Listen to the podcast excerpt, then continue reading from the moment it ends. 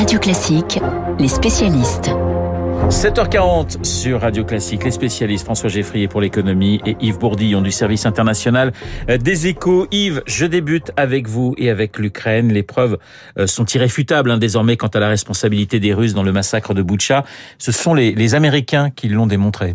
Oui, effectivement, on avait déjà des faisceaux d'indices convergents, comme disent les détectives, avec de nombreux témoignages de survivants auprès des agences de presse euh, ce week-end qui racontaient comment leurs voisins avaient été enlevés par des probablement des agents du FSB, torturés exécutés. On avait les photos et maintenant, effectivement, avec la société américaine Maxar International, qui montre des photos vidéo, Oui. comme quoi les rues euh, étaient vides de tout corps, en quelque sorte, jusqu'au 11 mars.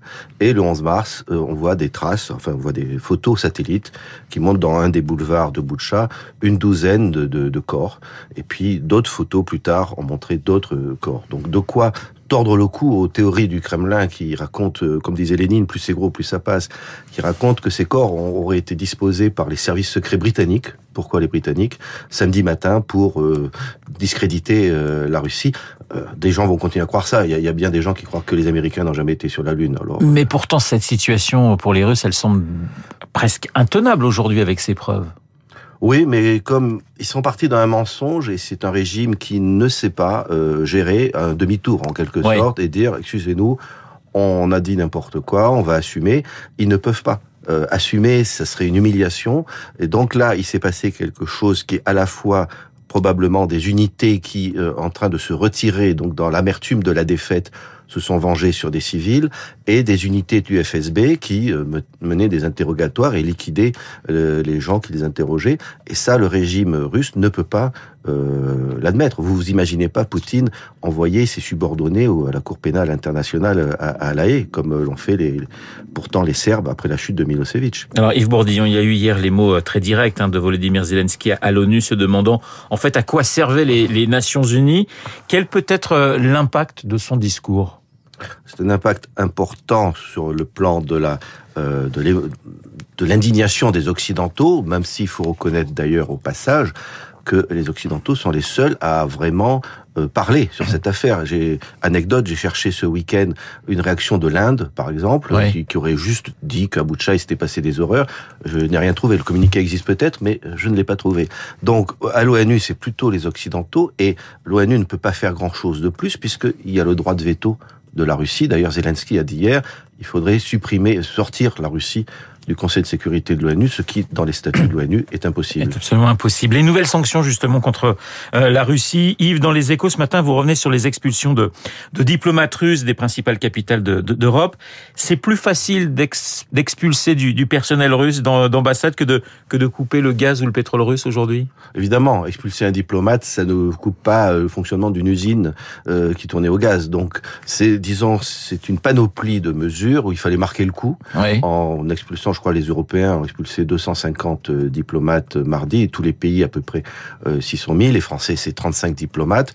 C'est une manière de montrer l'isolement de la Russie, et de dire euh, la Russie, les Occidentaux, on va vous isoler financièrement, euh, diplomatiquement, symboliquement, culturellement, mais il faut reconnaître que couper le gaz, bon, l'Allemagne ne- veut pas, On va y revenir. oui. Pourtant, euh, des pays baltes qui dépendent du gaz russe à 90% ont arrêté ce week-end, assez courageux, pour montrer l'exemple.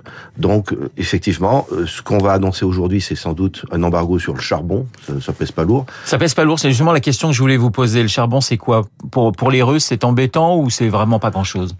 De toute façon, rien n'est embêtant pour les Russes tant que l'économie ne s'effondre pas. Donc, c'est 4 milliards de dollars. Donc, pour nous, euh, j'ai fait un petit calcul, ça doit représenter 10% du marché du charbon, qui est une source d'énergie évidemment en déclin.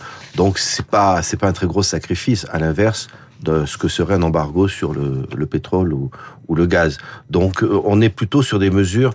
Le problème de l'Union européenne, c'est qu'elle a pris toutes les mesures qu'elle pouvait prendre, sauf les deux qui effectivement seraient peut-être décisives, L'énergie Oui. et, et les banques. et les banques. Ouais. C'est-à-dire que si effectivement on faisait en sorte de couper les financements de Sberbank, qui est euh, le mastodonte bancaire russe, mais qui n'est, pour l'instant, on n'a pas touché à Sberbank. Aujourd'hui, on va couper la deuxième banque, mais pas la première. Alors là, euh, les Russes qui ont leurs économies euh, perdues dans la principale banque, ça pourrait faire quelque chose. Et en même temps, ça serait un acte de guerre économique. Et les Européens sont sur une ligne de crête délicate. Il ne faut pas non, il faut essayer de bloquer l'économie russe, mais sans pour autant pousser le régime à, à, à une réaction folle. Et on n'en est pas encore là. Non, pour l'instant non. C'est cette ligne de crête que les Européens suivent assez raisonnablement.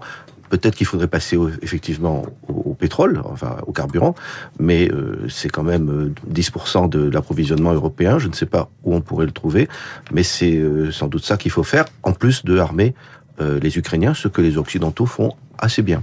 Merci Yves, Yves Bourdillon, spécialiste des questions internationales aux échos. François, c'est à vous. Ce matin, vous êtes venu en vélo, car le marché de la bicyclette se porte à merveille. Oui, c'est rare, mais j'ai le chiffre à l'unité près. Il s'est vendu en 2021 en France 2 789 545 vélos. Allez, on va dire 2 millions 8.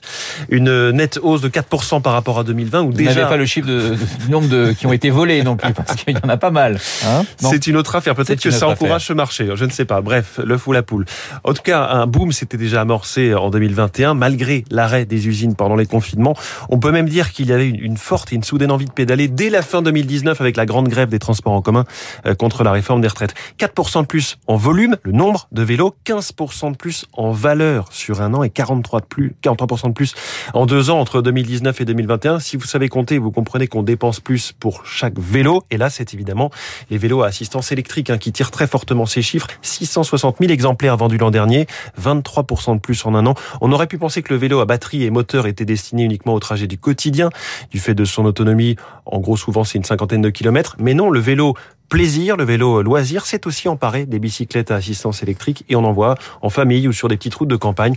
Il faut dire aussi que les distributeurs spécialisés ont mis le paquet car un vélo électrique se vend quatre fois plus cher qu'un vélo non électrique. On s'arrache aussi les accessoires, les sacoches, les casques, les vêtements de pluie. Le seul segment qui est en repli, c'est le cas de le dire, ce sont les vélos pliables.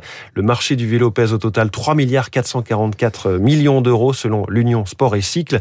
Le vélo va bien, merci pour lui. Est-ce que la France peut, François, est-ce que la France peut rattraper son retard sur ses voisins, je pense aux Allemands notamment et aux Hollandais. Alors, bah, culturellement, ça semble bien parti, c'est clair, avec ces chiffres, hein, et l'Union Sport et Cycle le dit, on assiste à une réappropriation du vélo comme outil de locomotion. Le vélo est désormais ancré dans les mœurs des Français, c'est une véritable alternative aux autres moyens de transport. Alors, l'accompagnement euh, des pouvoirs publics peut se faire un peu plus fortement. On l'a vu, on l'a constaté ces derniers mois, ces deux dernières années, avec ces aménagements de l'espace urbain, les pistes cyclables. Ceux qui nous écoutent en ce moment en voiture pestent peut-être contre l'élargissement de ces pistes cyclables, mais qui sont devenues plus sécurisantes hein, pour les. J'en connais beaucoup, hein, effectivement. Voilà. Il y a d'autres encouragements publics, notamment de l'État via son plan vélo, qui est déjà un peu dépassé, peut-être sous-doté financièrement selon certains. L'encouragement aussi par les employeurs. On parle d'un forfait kilométrique hein, pour pour le vélo, et puis une filière industriel à consolider. L'immense majorité des vélos sont chinois.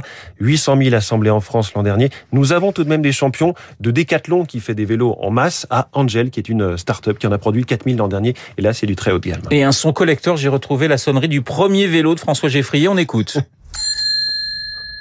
Voilà, c'est magnifique. hein. C'était un petit motobécane tout rouge. Voilà. Hein. Merci beaucoup François dans les spécialistes. Tombé. Comme tous les matins sur l'antenne de Radio Classique. Mais depuis, vous vous êtes euh, relevé avec euh, talent. Les spécialistes François Geffrier, Yves Bourillon dans un instant. Euh, Marc Bourreau, le journal imprévisible qui commémore un siège, le siège de Sarajevo. Il débutait il y a exactement 30 ans. Sarajevo qui forcément trouve un écho tout particulier dans l'actualité ukrainienne.